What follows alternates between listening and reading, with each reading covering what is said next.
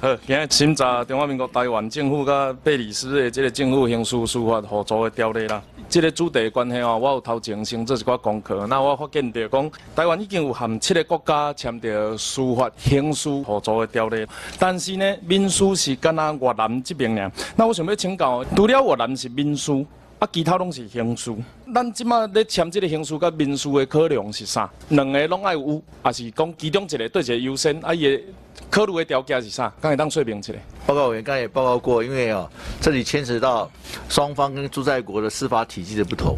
那当然，我们在在执行这个刑刑广义的话，包括民事跟刑事啊。那像越南的部分也跟委员报告过，那越南认为是民事为先，但形式呢，越南部分呢，他认为这个牵涉到国家主权的行使，所以这个部分呢，他可以请你等一下，个案的部分呢，可以在基础上来进行。那除了我们司法互助协定之外，哈，我另外注意到，其实我们也有跟其他五个国家签这个所谓移交受刑人的条约跟协定呢。那我想要请问一下，哈，这些移交受刑人是对方主动提出，还是我方主动要求？他们提出的状况是什么？那以及说这一些国外的受刑人在台湾的执行状况啊，我们有没有列管检讨？我们是不是因为？跟国际对受刑人的待遇有所不同啊，所以这些国家提出这样子的请求。报报告委员，移交受刑人部分，老师那应该是以实际的需要为主了。是，就是说对方的国民有在台湾话，啊，就可能会要求请来要求。如果他没有的话，基本上他不会主动的。但基本上我们的来讲是，是做全面性方位的推展。你知道现在国外受刑人在台湾大概有多少人吗？这个是需要管理的还是不需要管理的？不需要。有管理啊，所以大概多少人？要查一下。好，不然你们先查一下。没有，我今天要讲这个问题是这样，我的理解是这样，在台湾犯罪，那当然台湾的这个法律应该优先，但某一些特殊的状况情况，他们国家哈可能会希望他们回去他们那边服刑。那过就过去的几个例子，包含刑期的长短，可能也是这个考量之一，啊，包含这个我们在狱中的人权也是考量的这个情况之一。所以，我们我我们必须要知道自己现在到底哪些做得好，做不好嘛。对不对？如果我们觉得这个罪在我们这里比较重啊，在他们国家比较轻，那我当然会希望他留在这边服我们的刑期跟刑责啊。所以我们要有列表追踪管理的情况，我们才知道说，哎呀，你要移交这个东西到底有没有道理？会不会是你们太轻，还是我们太重？这个是一个国际接轨的过程嘛。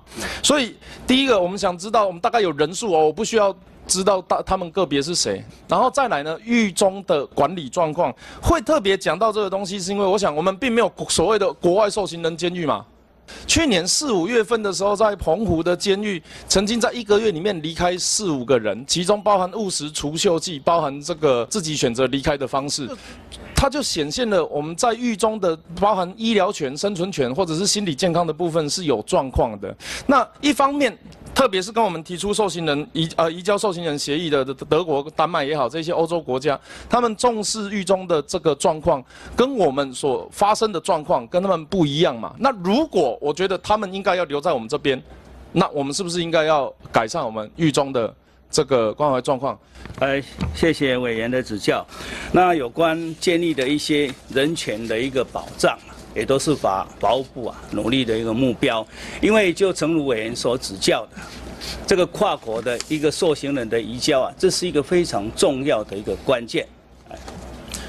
二零一七年的时候，法务部提出这个八大狱政改革，那其中呢，跟收容相关的，包含他们的特殊收容人。包含我们自己狱政人员的工作士气跟工作尊严等等，其实都是希望说狱中的这个状况能够改善。我希望就这一件事情，包含国外的状况、国际的狱政的标准，然后以及国内。这个我们现在呃去年四月份发生的状况，以及这八个八大预政改革，如果是心理健康相关、精神医学相关医疗的问题，是否跟卫福部来讨论看看？如果他们是一个正常人，受受医疗的权利，跟现在在狱这个监狱里面受医疗的权利是否有不同的地方？然后我们来督促改善，他们该受的刑期刑责，不要因为其他的因素来变短或变不见。我想这个才是我们做矫正。